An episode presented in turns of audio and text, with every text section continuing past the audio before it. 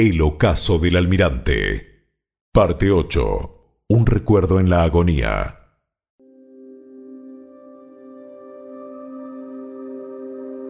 La escena se desarrolla en la casa de Beatriz Enríquez de Arana, amante y esposa del almirante don Cristóbal Colón al igual que la mítica esposa de Ulises, Penélope, que esperaba pacientemente su regreso de la guerra de Troya, tejiendo y destejiendo día y noche una toga para evitar el acoso de sus pretendientes, aquí la vemos con una vieja camisa que hace meses quiso recoser, pero siempre, por algunas cuestiones, queda rezagada en la canastilla de costura.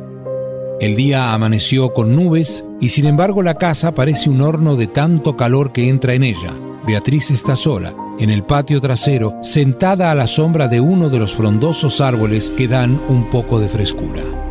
Levantando la vieja camisa, mirándola, comienza a hablarle, ya que le trae viejos recuerdos.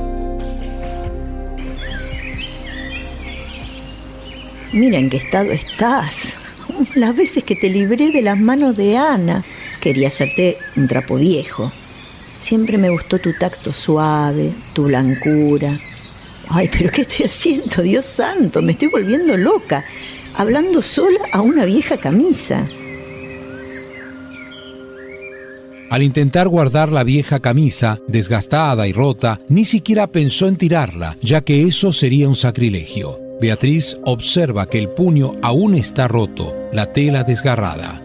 La distraen unos golpes en la puerta de su casa. Como tantos otros días, ha venido Ana Morales de Toledo. Es la compañía habitual en todos estos años de soledad.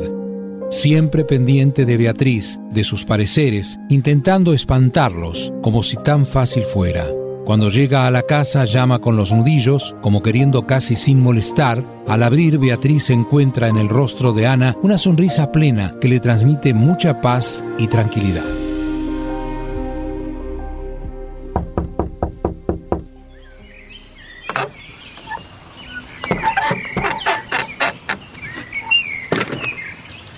Buenos días, Ana. Mi niña, buenos días. Mira lo que te traigo. Unas verduras frescas de mi huerto. ¿Cómo te encuentras? Ana, con ojos picarescos, observa que Beatriz oculta la vieja camisa en su canasto de costura. ¿Qué me ocultas? A ver. Nada, Ana, nada. ¿Aún estás queriendo coser ese viejo trapo? No lo llames así. Sabes que me trae muchos gratos recuerdos. ¿Ves este puño desgarrado? Recuerdo como si fuese hoy cuando Fernando, en una de sus tantas rabietas infantiles, me la rompió. Mm, pero ya pasó mucho tiempo de eso. Mi memoria no alcanza a saber cuál fue la causa de su enojo o de nuestro enfado. Sí, recuerdo su boca abierta, pleno, llorando, sus lágrimas cayendo por su hermoso rostro como blancas y transparentes perlas. Ese pequeño tiene el mismo carácter que su padre, obstinado para lo bueno y lo malo, también para expresar la rabia y la ira. Como esa tarde que, de tanto tirar, rompió el puño de la camisa que hoy tienes entre tus manos. ¿Cómo olvidar ese día? Por eso Ana, la amiga incondicional, que ve en Beatriz la hija que no tuvo, mirándola con pena, le pregunta. Mi niña, ¿cuánto tiempo hace que no sales a la calle? Deberías salir, ver a tus familiares, a tus amigas. No puedes estar todo el tiempo metida en casa. Hace mucho calor, Ana, para salir. No habían tomado asiento cuando alguien llegó a la casa. Su llamada a la puerta era dura, lejos de la dulzura con que Ana anunciaba sus visitas. Esos eran golpes violentos. Era alguien con prisa o que se sentía perseguido. ¿Quién es? ¿Beatriz? Beatriz que reconoce la voz de Diego Colón, siente que su corazón se detiene, le transpiran las palmas de las manos, su boca se seca. Ana reacciona, recuerda la voz y abre la puerta. La silueta de un joven gallardo, de pie en la entrada de la casa, es iluminada por la luz del sol. Diego, ¿eres tú pequeño? Sí, doña Ana, soy Diego. Pasa, pronto, pasa. Diego, qué alegría volver a verte. ¿Qué te trae por aquí? Mm, hace mucho que no tenía noticias tuyas.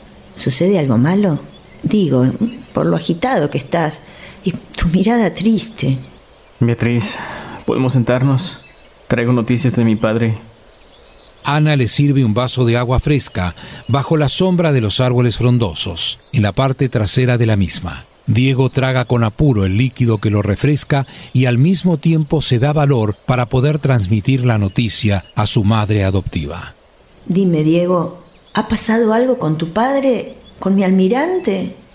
Beatriz, mi tío Bartolomé no tuvo el valor de venir a decirte él en persona esta noticia.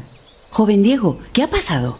Beatriz comienza a respirar profundo. Exhala aire, cierra los ojos. Sus manos buscan la cruz que el almirante le obsequiara cuando la conoció. Levanta la vista al cielo, por donde unos pájaros pasan volando. Baja la mirada y dirigiéndose a Diego le dice, Diego, dime, ¿tu padre ha... Beatriz, siento ser portador de malas noticias.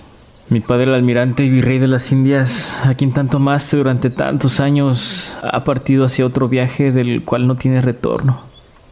Ha dejado de existir en el mundo de los vivos. Su cansado y viejo corazón dejó de latir para siempre en Valladolid el pasado 20 de mayo, día de la ascensión del Señor. Los invito a que hagamos una pausa, que nos detengamos aquí. En el próximo capítulo les relataré el desenlace de esta historia.